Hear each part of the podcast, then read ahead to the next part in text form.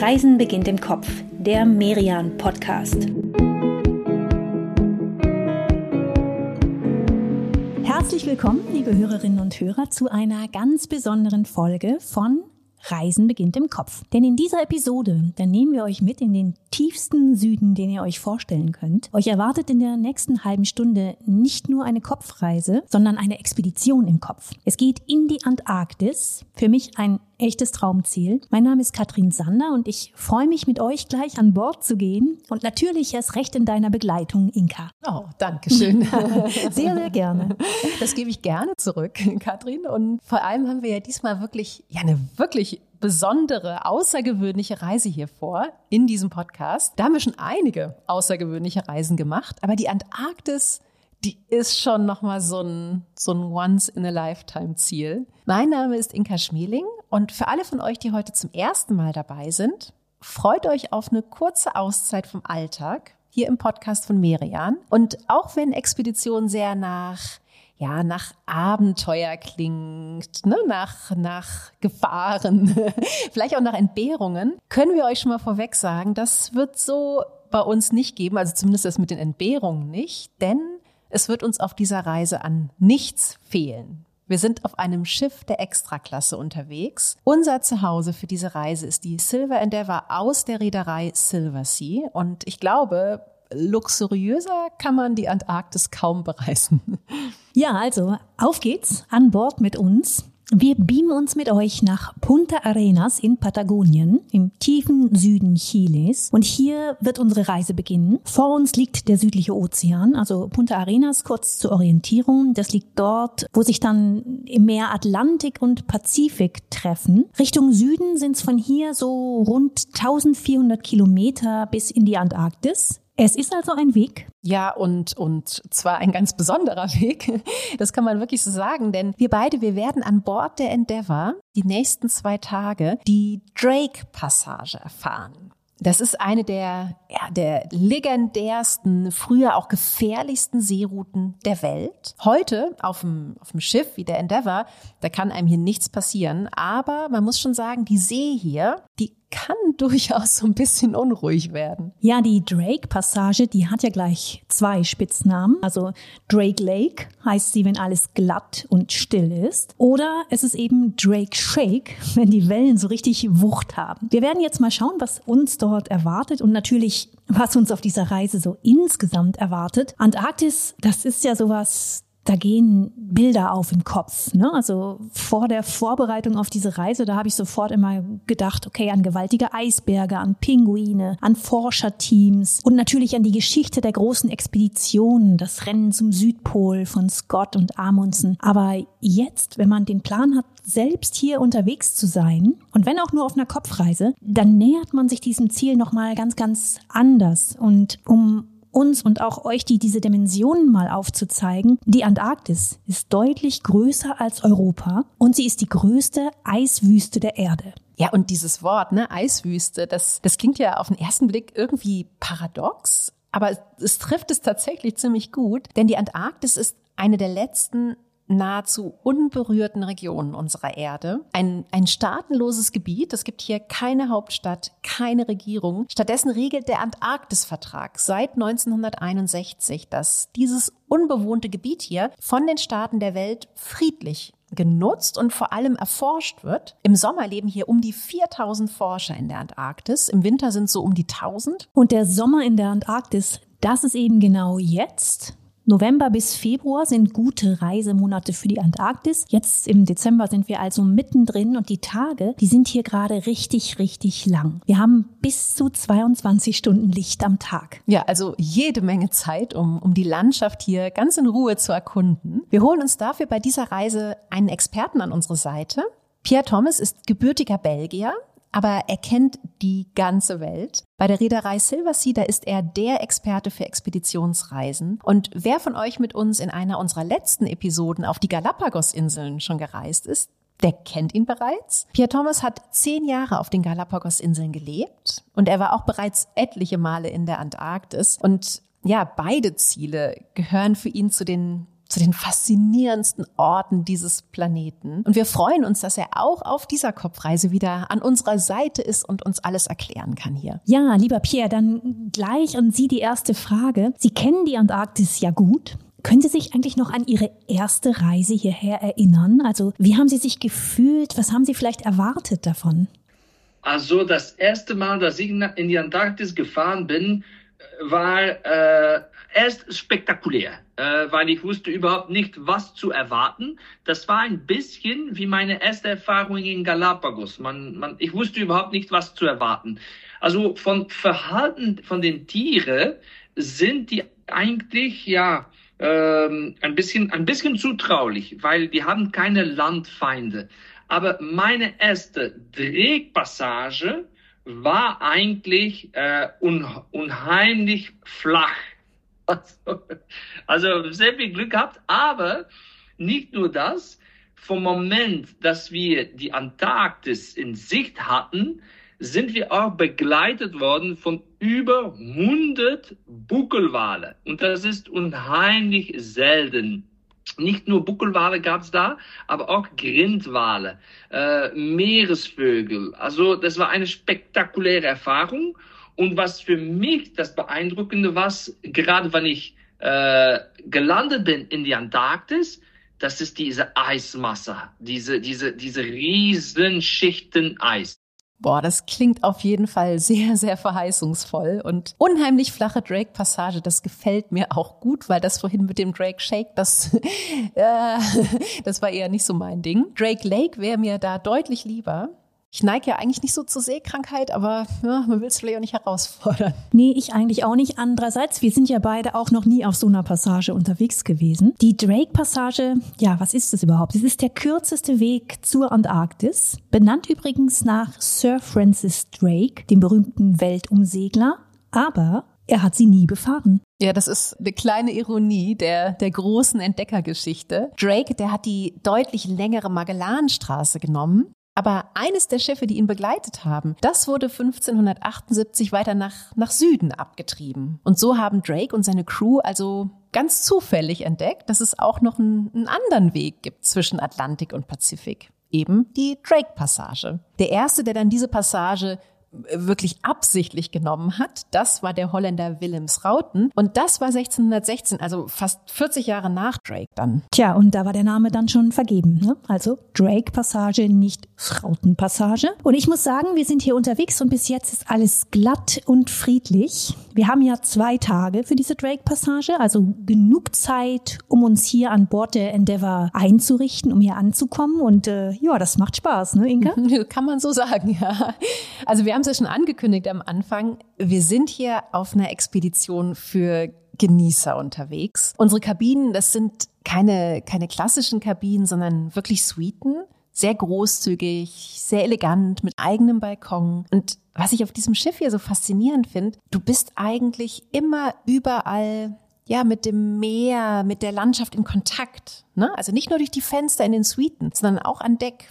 Am Observation Deck zum Beispiel, da sitzt man zwar drin im Warmen, aber man hat wirklich so einen 270 Grad Blick raus auf die See. Auf diese ja echt schon irgendwie krass beeindruckende Weite, oder? Ja, und von der Weite vielleicht noch mal ein Wort zur Tiefe, denn das Meer hier in der Drake Passage, das ist schon ordentlich tief. Es geht gut dreieinhalb Kilometer runter bis zum Meeresboden, manchmal sogar noch deutlich mehr. Und wenn wir von Meeresstraße reden, dann ist das in diesem Fall hier viel, viel mehr als ein schmaler Korridor, denn die Drake-Passage, die erstreckt sich in der Breite über gute 1000 Kilometer. Also wir sind hier wirklich unterwegs auf einem sehr entlegenen Winkel der Weltmeere.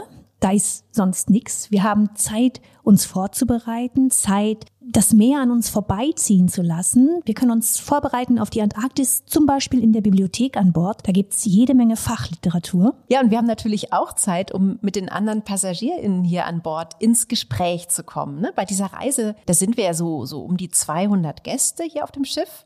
Also wirklich vergleichsweise wenige, wenn man das mit so klassischeren Kreuzfahrten vergleicht. Und das ist irgendwie schon eine ganz eigene Stimmung. Vielleicht fragen wir auch das nochmal, Pierre Thomas. Was ist denn eigentlich für Sie der Unterschied zwischen, ja, zwischen so einer klassischen Kreuzfahrt und, und einer Expedition wie unserer?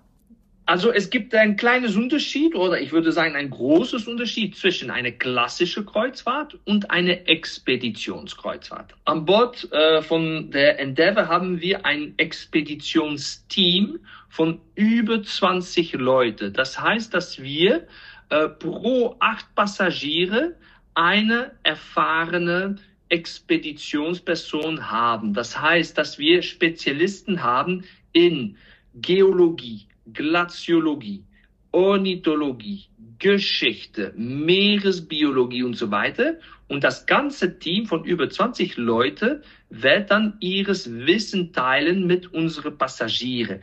Und das ist nicht nur, wenn wir Anlandungen machen, nicht nur, wenn wir Zodiacfahrten der, der Küste entlang machen, aber auch, wenn wir äh, durch schöne äh, Stellen fahren, wie zum Beispiel der bekannte Le Maire-Kanal. Äh, dort fahren wir, dann ist das ganze Expeditionsteam draußen zusammen mit unseren Gästen und erzählen und äh, teilen ihres Wissen mit unseren Gästen.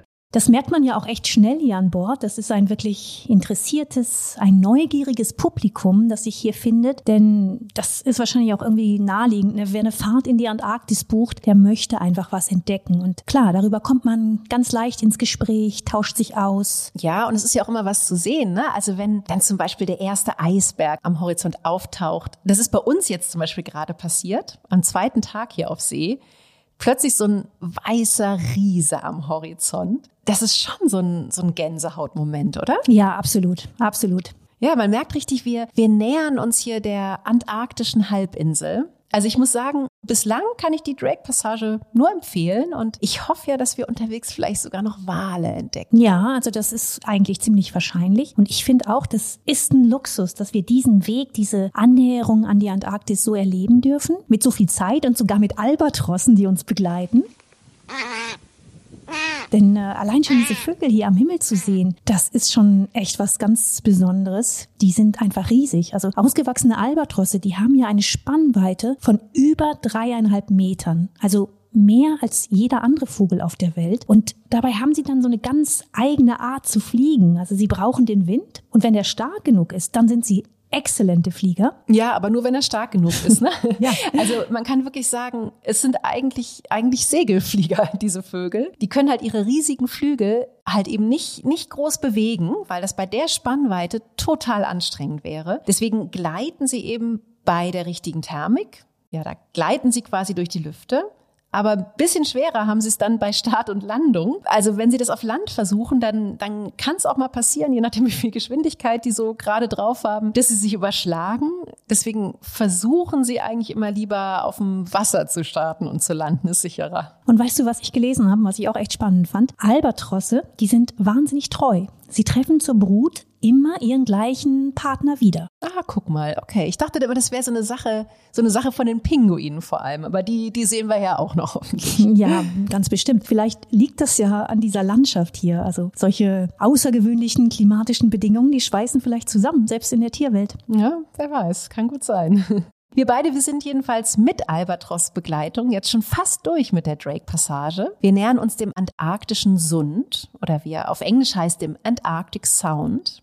Eisberge, die ragen jetzt auf. Ja, aber vielleicht müssen wir hier an dieser Stelle nochmal sagen, für alle, die nicht die Zeit haben, die Drake-Passage mitzunehmen oder denen vielleicht auch das Risiko für doch einen Drake-Shake doch zu groß ist, man kann auch in die Antarktis kommen ohne diesen Weg durch die Drake-Passage zu nehmen. Dafür hat Silversea das Antarctica Bridge Programm entwickelt und das ist eine sehr komfortable, smarte Alternative. Man fliegt dann nämlich einfach von Punta Arenas nach King George Island in der Antarktis. Silversea chartert die entsprechenden Maschinen. Das ist ein kompletter Business-Class-Flug und du landest dann auf dem Teniente Rodolfo Marsh Martin Airport auf King George Island. Und das ist übrigens der einzige der Antarktis, der so ein internationales Flughafenlabel hat. Ja, ist sehr praktisch und, und spart natürlich wirklich Zeit, ne? Also volle ja, zwei, zwei, Tage, Tage ne? genau, das mhm. ist ja echt ordentlich. Aber ich bleib dabei, irgendwie gefällt mir auch diese ich weiß nicht, dieser Weg dahin, ne? dieses sich so langsam annähern an, an den Kontinent Antarktika. Wobei ich, okay, ich weiß auch nicht, was ich sagen würde, wenn jetzt wirklich so fünf, sechs Meter hohe Wellen hier ans, ans Schiff geschlagen wären. Na gut, wir wissen aber, richtig gefährlich wird's auf jeden Fall nicht, denn unser Schiff, die Silver Endeavour, die ist ja über 150 Meter lang, extrem stabil, also eines der modernsten Schiffe für die Polarregion überhaupt. Und wir fahren hier jetzt so mit 18, 19 Knoten. Das sind so zwischen 30 und 35 Stundenkilometer für uns Nicht-Nautiker, also schon eine ganz gute Geschwindigkeit. Inzwischen ist die Endeavour angekommen in der Antarktis und man merkt das hier an Bord.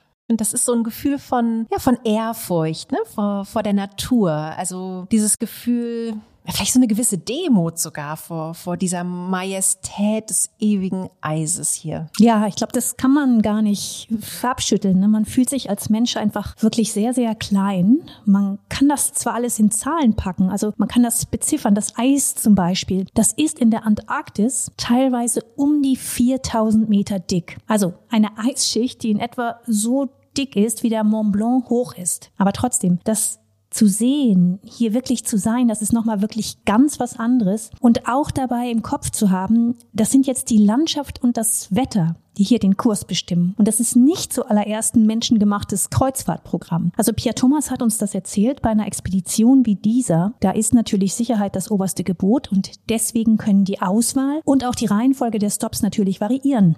Wir buchen die Besucherstellen, aber es kann sein, dass die Wetterkonditionen gerade auf unsere geplante Tag nicht 100% sicher sind, dann werden wir eine sichere Alternative suchen in der Nähe von der geplanten Besucherstelle.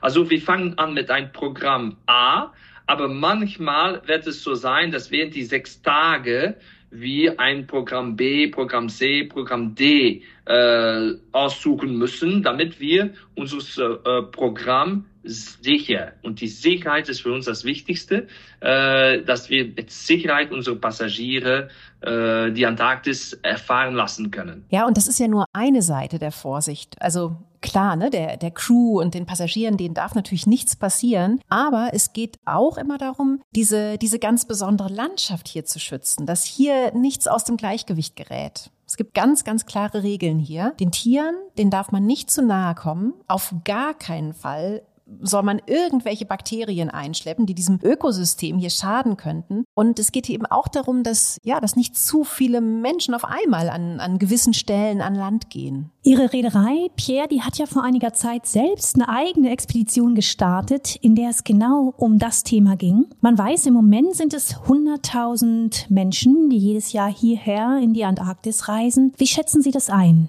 Das ist schon relativ viel. Das wird natürlich verteilt über die Monate, also Ende Oktober, November, Dezember, Januar, Februar, März, also um die fünf Monate. Aber das heißt noch immer ungefähr 20.000 Besuche pro Monat. Und was unsere Gedanken waren, war eigentlich ein Schiff zu chartern, damit wir eine neue Anlandungen identifizieren können, damit wir die Besuche in die Antarktis besser verteilen können über, 1000, über diese 1300 Kilometer lange antarktische Halbinsel. Und es hat geklappt? Also es wurden wirklich neue Plätze gefunden? Ja, wir haben äh, zwischen 20 und 30 neue Besucherplätze identifiziert und diese Information haben wir auch mit äh, der Ayato geteilt. Das heißt ja, dass dann über die Ayato, also über den Zusammenschluss der Reedereien, die hier in der Antarktis unterwegs sind, dass darüber auch, auch andere Schiffe dann hier anlegen können. Also wir hier auf der Endeavour, wir haben gerade Glück, dass das Wetter spielt mit und darüber bin ich echt froh, denn der nächste Stop, den wir hier anfahren, der hat der hat echt was was mysteriöses Deception Island, die, die Insel der Täuschung. Und eigentlich ist allein schon der Weg zu dieser Insel, also zu, zu dieser Insel, zu Deception Island, ein Abenteuer. Wir müssen nämlich dafür mit der Endeavour durch eine ziemlich schmale Meerenge. Diese Meerenge heißt Neptune's Bellow, also Neptuns Bauch und ist gerade mal so um die 500 Meter breit.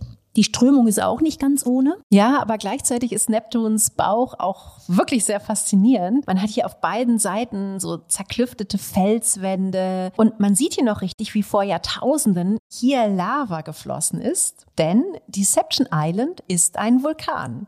In der Antarktis. In der Antarktis, genau.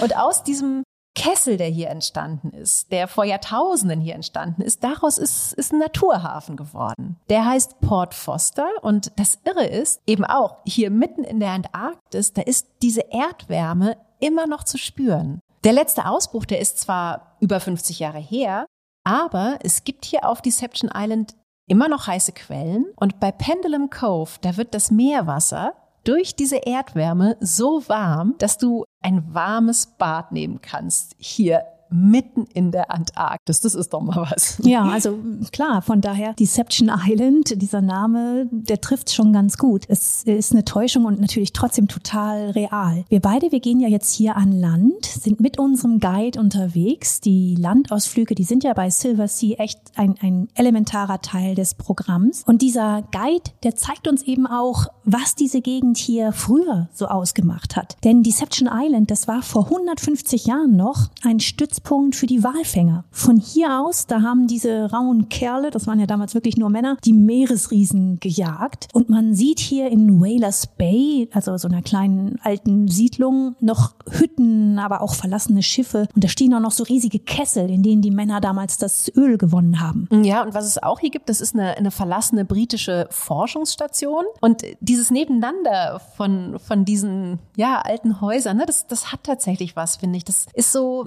ja, neben, neben all dieser überbordenden Wildnis, die wir hier sehen, sich eben auch gleichzeitig mal in die, in die Menschen rein zu versetzen, die früher hier gelebt haben oder ja, es zumindest versucht haben, hier zu leben. Ich finde, man sieht schon auf den ersten Blick, wenn man sich diese Hütten anschaut, ein komfortables Dasein war das auf keinen Fall. Und dabei ist das ja alles auch noch, noch gar nicht so lange her. Ne? Also auch ein, ein gutes Thema, finde ich, um sich nachher zurück an Bord vielleicht nochmal so ein bisschen, bisschen reinzulesen, wie dieser Alltag damals hier aussah. Nach diesem Ausflug auf die Insel der Täuschung, da erwartet uns jetzt ein Stück Bilderbuch Antarktis. Wenn man mit den Menschen spricht hier an Bord, die nicht zum ersten Mal in der Antarktis sind, und das sind echt einige, also es gibt viele Wiederkehrer hier, und von denen hört man immer wieder, das, was jetzt kommt, das ist ein, wenn nicht das Highlight der Reise. Und wir sprechen vom Le Mer-Kanal.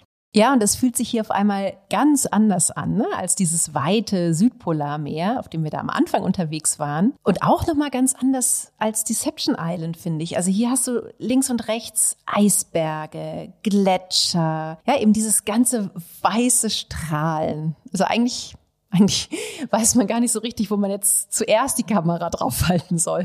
Deswegen hat ja der Le Mer-Kanal auch seinen eigenen Nickname, seinen, seinen Spitznamen im Englischen. Da nennen ihn viele die Kodak Gap, weil er halt so instatauglich ist. Also schöner kann sich Eis gar nicht zeigen. Oder vielleicht müssen wir besser sagen, diese Kombination von Wasser und Eis. Denn das Tolle ist, wenn du hier stehst und sozusagen links und rechts guckst, dann siehst du, wie sich diese Eisriesen hier gerade am Südende des Kanals im stillen Wasser so spiegeln. Und das, ja, das sieht echt aus wie eine Fantasy-Welt. Aber sag mal, Inka, ist dir eigentlich kalt hier in der Antarktis? Also, ja, ich finde erstaunlicherweise, also für das, was man so erwarten würde, relativ wenig. Also wir sind natürlich auch schön eingepackt hier, ne? Im schönen Zwiebellook. Möglichst viele dünne Lagen übereinander. Aber tatsächlich finde ich, wenn wir hier so rausgehen an Deck, das sind so um die null Grad. Also antarktischer Sommer. Ja, eben. Wir genießen den antarktischen Sommer. Und ich finde das tatsächlich auch echt ideal, um auch an Land zu gehen. Wir haben ja gleich den nächsten Landgang vor uns. Ja, worauf freust du dich am meisten? Oh, klare Sache. Ja, Auf die Pinguine. ja, ganz klar. Ich meine, wir haben sie ja gerade schon, schon vom Bord aus gesehen und an die jetzt noch mal so ein bisschen näher ranzukommen, ne, das, oh, das ist schon so ein totaler Kindheitstraum. Du, und der wird jetzt in Erfüllung gehen. Wir Juhu. hören sie ja schon. Und ich weiß ganz genau, was du meinst mit Kindheitstraum, denn Pinguine, ich finde auch, die haben einfach so was extrem Sympathisches. Dieser Fracklook, dieses Watscheln. Ja, und ich finde auch die Lebensform sehr sympathisch, ne? Also bei den Adelie-Pinguinen, die wir hier sehen, da sind Männchen und Weibchen komplett gleichberechtigt zuständig in Sachen Pinguin-Kindererziehung. Das ist doch, das ist doch was, oder? Ja, also damit sind sie manchen menschlichen Familienmodellen ja auch im Jahr 23 noch weit voraus. Durchaus, ja. Und man kommt den Tieren hier ja echt sehr nahe. Wobei, Wir haben es eben schon ganz kurz angerissen. Wir wissen natürlich, wir dürfen nicht zu nah ran. Dazu wurden wir ja auch an Bord echt intensiv gebrieft. Wir halten einen Mindestabstand und streicheln geht natürlich schon gar nicht. Ja, die Adelie-Pinguine, die, die findet man wirklich ganz oft hier. Kann sie auch vom Schiff aus ziemlich gut spotten, weil sie sich eben die meiste Zeit im Wasser nah an der Küste aufhalten. Und es gibt ja außerdem noch viel, viel mehr Arten von Pinguinen hier, ne? Ich habe sogar schon einen, einen Favoriten. Ja, sag mal, ich bin gespannt. ja. Ich ahne. Du ahnst, okay. Ja, es ist äh, der Goldschopf-Pinguin. Ich finde, der der hatte irgendwie wirklich was. Also wenn du den einmal gesehen hast, äh, musst du einfach ins Herz schließen. Gar nicht nur, weil er niedlich ist, das ist er natürlich auch, wie alle Pinguine. Ja, aber er ist extravagant niedlich. Äh, genau, er ist auch so eine extravagante Art. Das finde ich mich auch. Also der sieht so aus, fast als hätte er sich verkleidet, ne? Also hat so ganz krass spitze, orangefarbene Augenbrauen. Ich finde, die sehen so ein bisschen aus wie, wie diese falschen Schnurrbärte, die man sich manchmal anklebt. Oder also irgendwie, ja, ich weiß nicht, irgendwie sehr, sehr dandyhaft. Hast du denn Lieblingspinguin? Ja, also ich finde den schon auch toll. Ich glaube, mich haut aber einfach diese schiere Masse hier um. Also diese, diese große Zahl an Tieren, die da zusammenstehen, die aussehen, als hätten sie so eine Ordnung. Und ich habe tatsächlich an Bord ein bisschen gelesen über die Pinguine. Und ich mag sehr, wie sich da so, so, so fast so menschliche Verhaltensweisen zum Teil wiederfinden. Ähm, manchmal sind sie vielleicht ein bisschen krasser, aber zum Beispiel Zügelpinguine. Die sind echt spannend. Die erkennt man daran, dass sie so eine schwarze Linie unter dem Kinn haben. Also sieht so ein bisschen aus wie so ein, wie so ein Fahrradhelmriemen oder wie so ein Zügel. Und bei denen ist es so, dass das Männchen irgendwann losgeht, um den Brutplatz fürs Weibchen klarzumachen. Und wenn er keinen findet, dann macht er richtig Stress bei anderen Paaren und versucht, die aus ihrem Nest zu vertreiben. Okay, findest du das denn so menschlich? Na, ich sag ja, es ist vielleicht manchmal ein bisschen krasser, aber naja, guck mal, ich finde, da lassen sich durchaus Parallelen finden, denn die Geschichte geht noch weiter. Wenn das Männchen dann einen tollen Brutplatz gefunden hat, ne, dann wartet er da genau fünf Tage auf das Weibchen. Und wenn sie nicht kommt nach fünf Tagen, dann sucht er sich für den Platz ein neues Weibchen. Oh, das ist aber auch irgendwie nicht so richtig die feine Art, oder? Da hat man sich einmal ein bisschen verspätet. ja, auch dafür gibt's eine Variante, denn wenn dann die erste Pinguinfrau zu spät kommt, ne, also wer weiß, vielleicht irgendwas dazwischen gekommen, dann kämpfen die beiden Weibchen um das Männchen. Und, und den Brutplatz wahrscheinlich. Und, ja. Genau, und die Immobilie. Mhm. Also ich meine, komm, das ist doch, das ist doch wie eine Daily Soap. Ja, wobei eigentlich sich Pinguinpaare ja total treu sind. Ne? Das macht sie ja eben auch gerade so sympathisch. Aber gut, anscheinend, wenn es um, um guten Nistplatz geht. Dann hört die Liebe auf. Oder sagen wir mal, sie ist schon mal ein Kampf wert. Drei Stunden sind wir hier unterwegs. Wir haben uns ja für die große Runde bei diesem Spaziergang entschieden. Es gab verschiedene Angebote und ich muss sagen, ich freue mich schon aufs, aufs nächste Mal, auf den nächsten Besuch bei Pinguinen. Morgen wiederum, beim nächsten Landgang, da wollen wir ja Kajaken gehen. Ja, und wir haben sowieso noch viel vor. Also ich freue mich schon auf Port Lockroy. Das ist eine kleine Siedlung mit dem südlichsten Postamt der Welt. Da werden wir natürlich auf jeden Fall mal ein paar Karten einwerfen. Aber jetzt heißt es für uns beiden erstmal zurück aufs Schiff. Ja, genau. Und dort gehen wir aber als allererstes Mal, geben wir unsere Stiefel im Mudroom ab. Das ist der Matschraum, der aber absolut gar nicht matschig ist, sondern blitzeblank sauber. Hier werden nämlich immer alle Stiefel wirklich so, so ganz grundlegend gereinigt und vor allem desinfiziert. Denn wir haben es ja schon gehört, das ist ja ein, eine sensible Region. Hier soll möglichst wenig von A nach B getragen werden an Bakterien. Und selbst wenn wir nur hier in der Antarktis unterwegs waren, wir wollen da ganz sicher gehen, dass wir nicht irgendeinen Quatsch irgendwo einschleppen. Ja, also Stiefel aus, rein in den Mudroom und mit uns geht's zum Abendessen. Wir lassen es uns jetzt sehr gut gehen in einem von gleich vier Bordrestaurants und hören uns in ein paar Sekunden wieder. Bis gleich.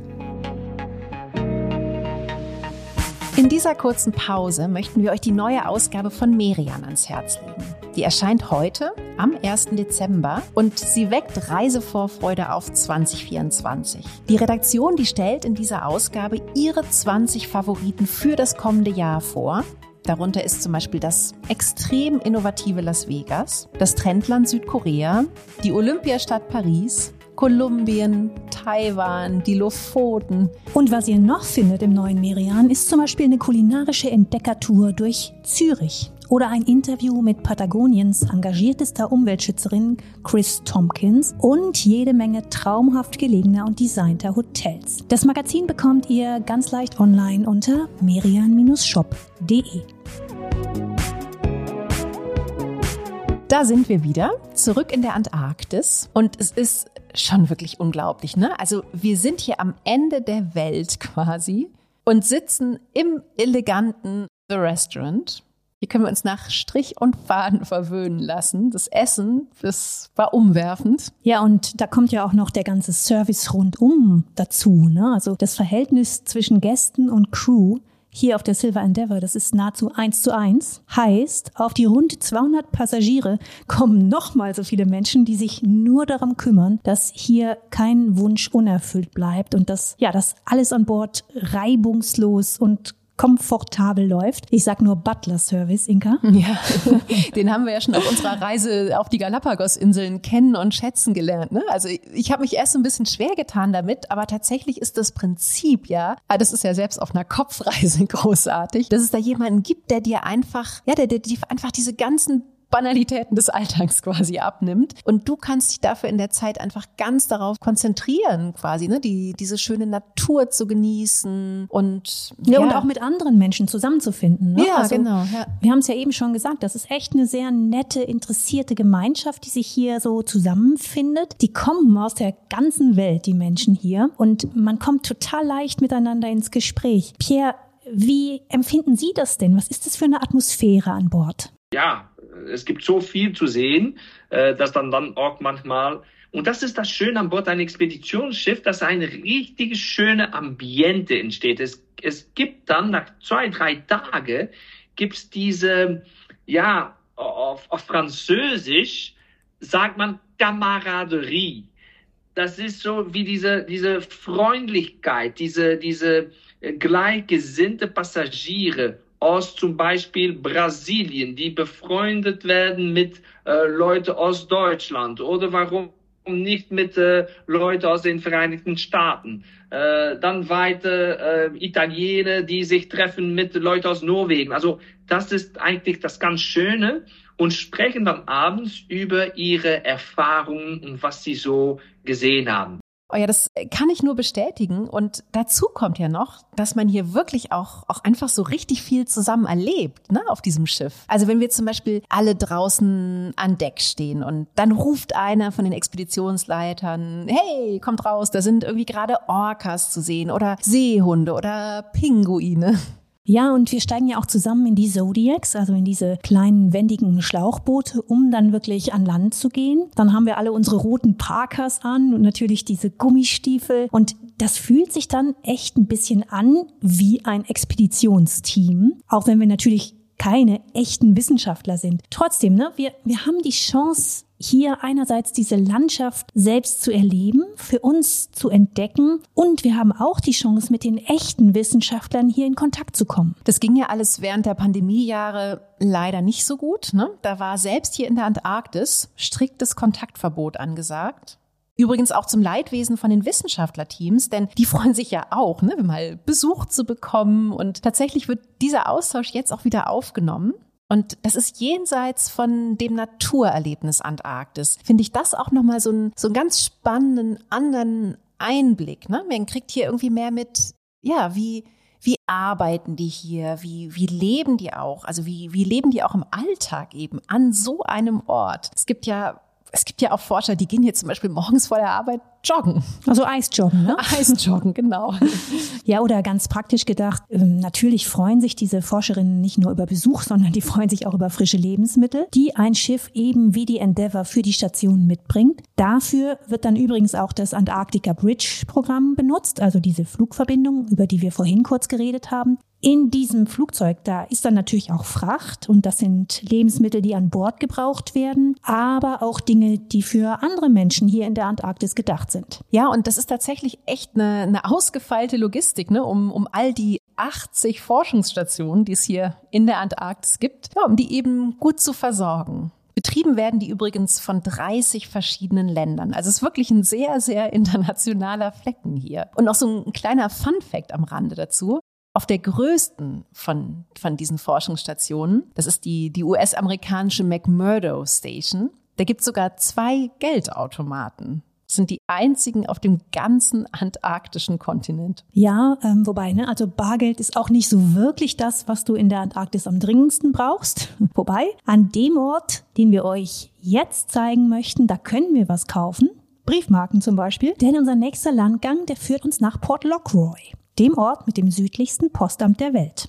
Damit ist Port Lockroy kann man sagen, sowas wie der, der Touristen-Hotspot der Antarktis. Im Sommer, da legen hier so um die zwei Schiffe am Tag an. Und ja, es liegt auch daran, dass dieser Naturhafen wirklich sehr gut zugänglich ist. Er liegt an einer der Inseln des Palma-Archipels und eigentlich war das hier lange eine, eine britische Militärbasis, noch bis in die 60er Jahre hinein. Dann vor knapp 50 Jahren, da hat man die Station dann zum Museum umgestaltet und zwar zu einem Museum mit Postamt und mit Souvenirshop.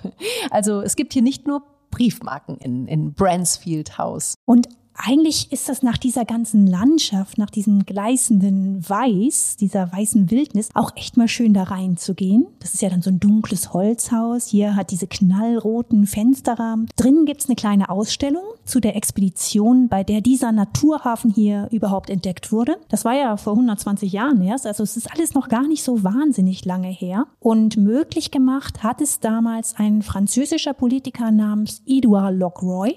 Und ja, heute haben wir eben hier dieses Postamt, von dem 70.000 Karten und Briefe pro Jahr rausgehen in die ganze Welt. Das heißt, in Port Lockroy, da ist die Portokasse durchaus wichtig. Die finanziert quasi den ganzen Komplex mit. Und wir beide, wir werfen jetzt mal unsere Karten ein hier, ne? In diesen roten Briefkasten in der Antarktis. Es wird ein paar Wochen dauern. Also, wir sind garantiert vor unserer Post zurück zu Hause. Jetzt sind wir aber erstmal wieder zurück an Bord. Hast du denn eigentlich schon hier an Bord, ne? Hast du da schon einen Lieblingsplatz? Oh, also schwer zu sagen, finde ich. Ich mag auf jeden Fall sehr das Observation Deck. Also dieses Gefühl, dass man auch drinnen durch diese großen Scheiben gar nicht den Kontakt nach draußen verliert. Das ist ja auch in den Kabinen schon so. Ne? Wir haben da ja auch, sind ja nicht nur kleine Bullaugen, sondern das sind große Fensterfronten. Und das finde ich so schön, weil die Tage hier ja auch so lang sind. Also es wird ja nachts eben kaum dunkel. Und du? Hm, also ich bin, glaube ich, auf jeden Fall am allerliebsten draußen an Deck. Ich finde da ist irgendwie ständig irgendwas zu sehen. Ne? Also entweder irgendwelche Tiere, die gerade gesichtet wurden oder eben, ja, allein diese Eisbergformation und so. Also irgendwas ist immer, das ganz große Naturkino. Und ähm, tja, wenn ich mal so, so an drinnen überlege, hm, ich glaube, da ist es am ehesten so diese, diese Abwechslung vielleicht, ne? Also einmal eben diese vier verschiedenen Restaurants, dann das echt super gemütliche Arztcafé mit Kaminfeuer und so, ne? Da sitzt man echt und, und ja, hat's ganz gemütlich, während draußen dann die Eisberge vorbeiziehen. Du, apropos gemütlich, da habe ich einen kleinen Kontrast noch, denn wir beide haben ja noch was vor, ne? Wir haben noch ein ganz klares To-Do auf oh, unserer Liste. Ich weiß, worauf du hinaus willst. ja, es ist kein Landgang, oh, nee. für den wir das nächste Mal nach draußen gehen, sondern es ist buchstäblich, ganz wörtlich, der Sprung ins kalte Wasser. Mm, okay, ja, der, der Polar Plunge, okay. Ähm, ja, hatten wir uns vorgenommen. Definitiv. Kommen wir nicht mehr drüber weg. Okay. Na gut, dann nehmen wir den auf jeden Fall noch mit. Ähm, und vielleicht, ja, nochmal so zur Erklärung, was ist das? Ne? Für alle, die schon mal eine Reise in eine Polarregion gemacht haben, die wissen das vielleicht. Es ist so eine Art Ritual. Und man merkt es auch an Bord, wenn man mit den anderen Gästen hier spricht. Ne? Es hat irgendwie tatsächlich was von so einer Mutprobe, oder? Ja, also definitiv von voller Überwindung. Ne? Man muss den inneren Schweinehund, den muss man wegsperren. Meine Strategie ist ja gar nicht groß nachdenken, einfach mitmachen, mitlaufen, denn wir sind zum Glück ja nicht alleine. Das sind hier so um uns rum 50, 60 andere Passagierinnen, die das auch wagen. Und ich finde, das macht's leichter, oder? wir hoffen's, wir hoffen's. wir haben natürlich auch darüber mit Pierre gesprochen, wie so ein Polar Plunge abläuft. Pierre, sagen Sie doch bitte mal, wie, ich weiß nicht, wie, wie macht man das am besten? Gibt's irgendwas, worauf wir achten müssen oder, oder können wir einfach so in dieses arktische Wasser springen? Ja, so, so, so einfach ist es nicht. Man muss natürlich aufpassen, dass man eine äh, sehr gute Gesundheit hat, weil man spricht äh, von Meereswassertemperatur von 0 Grad und gerade weil Meereswasser salzig ist, kann die Meereswassertemperatur auch unter Null sein. Es kann minus eins bis minus zwei sein. Vorher Meereswasser friert. Also äh, muss man doch ein bisschen aufpassen. Natürlich ist es so, dass wir mit unserem ganzen Team dort sind, wann die Leute äh, mit ihrem Badeanzug gerade vom Schiff in den Zodiacs äh, runtersteigen und vom Zodiac gerade ins Wasser springen. Okay, jetzt ist ja das Springen das eine, aber wie kommen wir denn dann zurück auf Zodiac und aufs Schiff? Wir haben dann alles gedacht, es gibt ein Leiter, wobei die Leute zurück an Bord äh, steigen können. Aber weiter für die Sicherheit haben wir unsere Arzt, die wir an Bord haben, steht dort auch und weiter äh, sind die Leute auch nicht, ähm, springen nicht so einfach im Wasser. Die sind eigentlich auch fest mit einem Seil, sind sie eigentlich fest. Und im Fall, dass sie nicht zurückschwimmen könnten, werden sie zurück an Bord des Schiffes äh, geholt. Okay, Katrin, dann würde ich sagen, eben wie du meinst, ne? nicht groß drüber nachdenken, los und, und wir wagen das jetzt. Vom Boot runter ins Zodiac und auf geht's.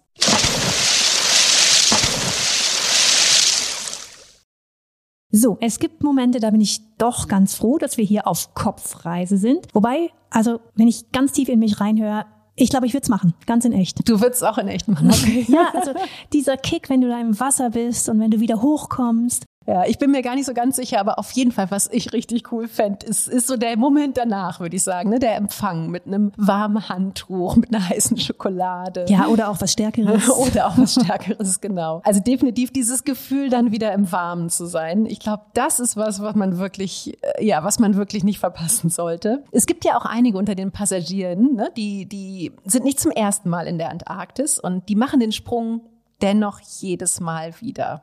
Also Respekt, aber ich kann es mittlerweile auch nachvollziehen. Ja, also das ist schon so ein echter Glücksgefühl-Kick, so ein, so ein Endorphin, Dopamin-Schuss, der da rausgejagt wird und der ist die Überwindung dann wert. Ja, und ich finde, wenn wir das nächste Mal ins Zodiac steigen, ne, dann fühlt sich das doch gleich ganz anders an. Ja, definitiv. Und wir haben ja tatsächlich unsere nächste Exkursion jetzt auch gleich vor uns.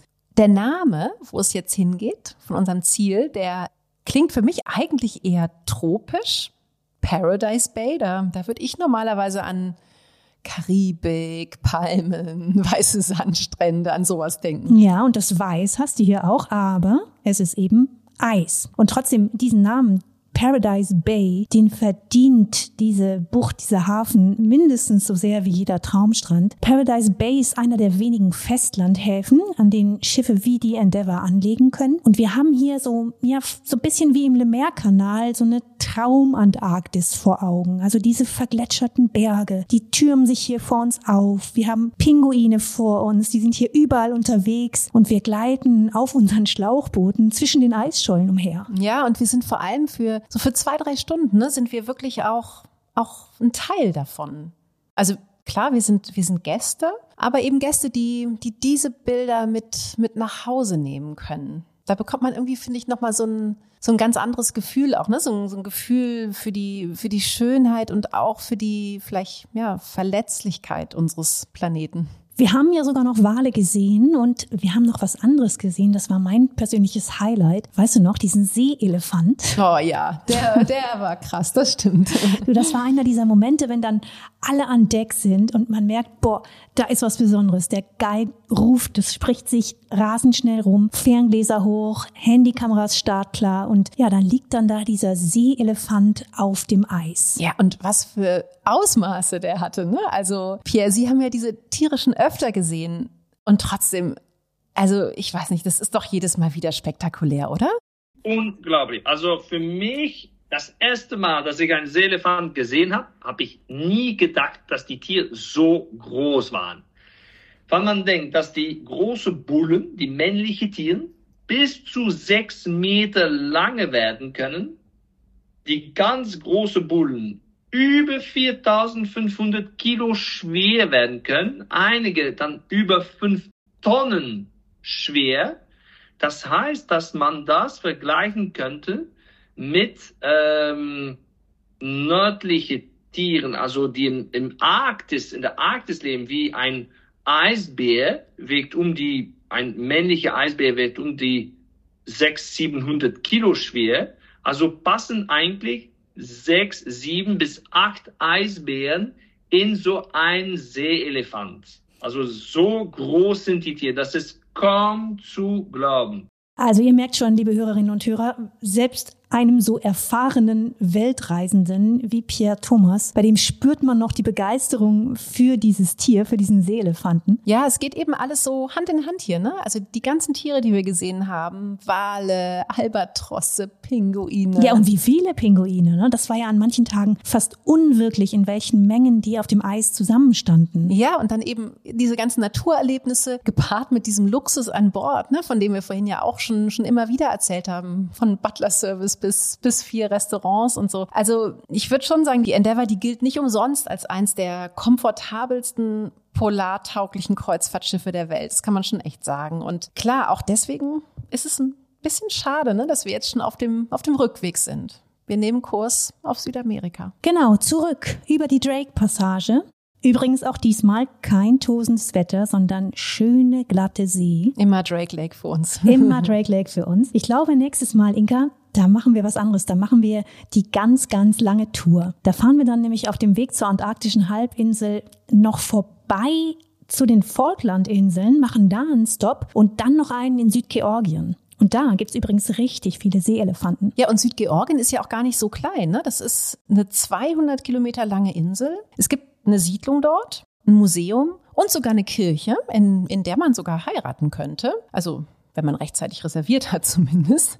Also geografisch gesehen heiratet man eigentlich dann quasi ganz knapp vor der Antarktis. Aber es fühlt sich, glaube ich, schon, schon ziemlich nach Antarktis an hier. Wäre mal ganz interessant zu wissen, wie weit Hochzeiten knapp vor der Antarktis äh, ausgebucht sind. Also, wie, wie oft das gebucht wird in Südgeorgien, die Kapelle. Also ich weiß nicht, ob es das für mich wäre, aber was ich ganz sicher weiß, ist, dass ich bei dieser längeren Tour auf jeden Fall dabei wäre. Ehrlich gesagt, ich wäre auf jeder Tour durch die Antarktis dabei. Denn mir hat's unglaublich viel Spaß gemacht, mit dir und mit euch, liebe Hörerinnen und Hörer, den siebten Kontinent zu entdecken. Ja, also definitiv ein Reiseziel, das man das man nie wieder vergessen wird. Wir freuen uns, wenn ihr uns auch bei der nächsten Reise wieder begleitet. Bis dahin genießt den Dezember, bleibt entspannt und passt auf euch auf. Alles Gute.